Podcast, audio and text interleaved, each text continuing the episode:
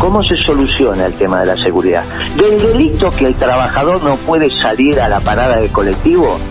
No, que viene tu hija a visitarte y después te tiene que llamar porque vos hasta que no te llame está con el corazón en la boca.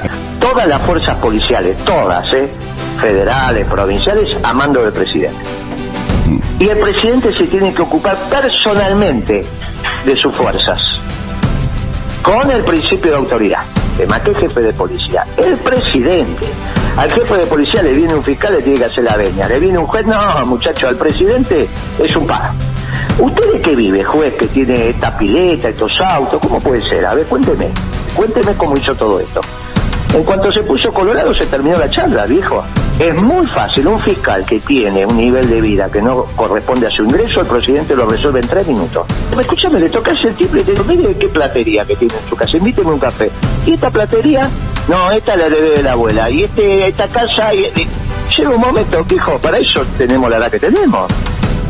Vos sabés, cara, y sos el presidente de la nación. Tienes esa- toda la información que necesitas. Yo soy muy clarito cuando hablo. Eso se termina en 15 días. O vos te pensás que va a haber un territorio liberado conmigo. Eh, esto se termina. Se termina.